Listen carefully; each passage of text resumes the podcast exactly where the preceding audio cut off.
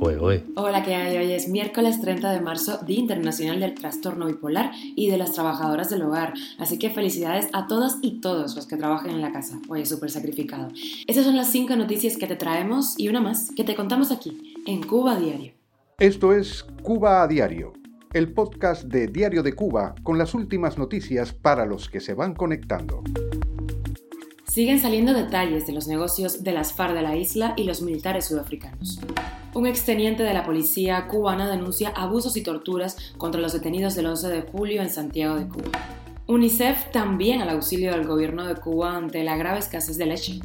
Un joven cubano de 24 años ha muerto ahogado al intentar cruzar el río Bravo. Y te contamos la última hora de la invasión de Rusia a Ucrania. Kiev ahora ofrece renunciar a entrar en la OTAN a cambio de garantías de seguridad.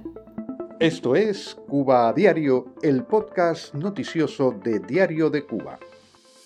Siguen saliendo detallitos de los negocios de las FARC en Cuba con Sudáfrica. Ahora la ministra de Defensa y Veteranos Militares aseguró que el gobierno de Cuba fue el único que abrió sus oportunidades de formación en mayor número a la Fuerza de Defensa Nacional de Sudáfrica. La funcionaria precisó que hasta agosto del 2021 de este año había 210 sudafricanos formándose en diferentes áreas en la isla.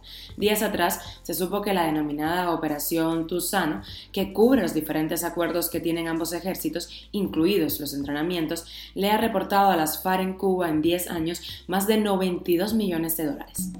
Y viajamos a Santiago Cuba porque allí el exteniente Grover Kial Estupiñán, pensionado del Minin, denunció las irregularidades y violaciones cometidas además contra los detenidos del 11 de julio en el poblado de El Caney, en Santiago, así como las manipulaciones en los procesos judiciales en el que cinco de sus familiares fueron sancionados.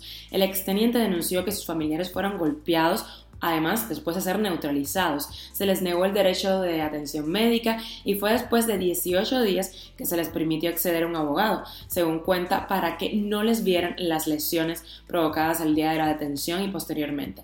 Sobre los jueces contó que el fiscal y los instructores pidieron a los testigos que mintieran. Cuba a diario. Y llegan más donaciones a Cuba. UNICEF ha dado 19 toneladas de leche en polvo, que es una donación que según las autoridades es para reforzar el sistema sanitario nacional en el contexto de la pandemia del COVID-19. Está previsto que esta leche en polvo se distribuya en centros pediátricos de las provincias del occidente de Cuba y que se beneficien con ella unos 6.000 menores que la necesitan como parte de su tratamiento. Según cifras oficiales de este año, La Habana recibió 135 donaciones procedentes de 40 países, sobre todo insumos y equipos médicos, pero también cientos de toneladas de alimentos y una familia cubana está de luto. El joven de 24 años, Atkinson Waterman Torrens, originario de Villa Clara, murió al cruzar el río Bravo, fronterizo entre México y Estados Unidos. Un primo del joven comentó que Torrens estaba desaparecido desde el pasado 13 de marzo cuando le dijo que intentaría cruzar este río.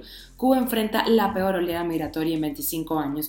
Son frecuentes entonces estos casos de cubanos que cruzan las aguas del río Bravo para entregarse a las autoridades de Estados Unidos con la esperanza de obtener asilo en ese país. Cuba a diario. Y le echamos una mirada al mundo. Las conversaciones entre Rusia y Ucrania avanzan con la renuncia de Ucrania a entrar a la OTAN, ojos si otros países garantizan su seguridad.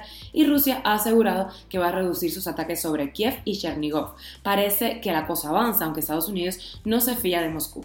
En las imágenes de la reunión de ayer vimos al magnate ruso Roman Abramovich entre la delegación rusa después de saber que él pudo haber sido envenenado junto a otros dos negociadores ucranianos a principios de este mes. Esta paranoia se vivió en la reunión ayer. De hecho, el presidente de Turquía, Erdogan, no le dio la mano a nadie, no tocó a nadie y los presentes no probaron la comida. Y como extra una curiosidad, oye, ¿no te pasa que ves a la gente con mascarilla más bonito? Pues la ciencia tiene un nombre para esto y se llama belleza de oclusión. Al parecer, el cerebro llena los espacios que faltan mejorándolos. Divina imaginación. Hay gente que no se quita la mascarilla. Esto es Cuba a Diario, el podcast noticioso de Diario de Cuba, dirigido por Wendy Lascano y producido por Raiza Fernández. Gracias por estar del otro lado. Antes de despedirme, te recuerdo que mañana vamos a tener en Diario de Cuba a el ajedrecista Lázaro Bruzón.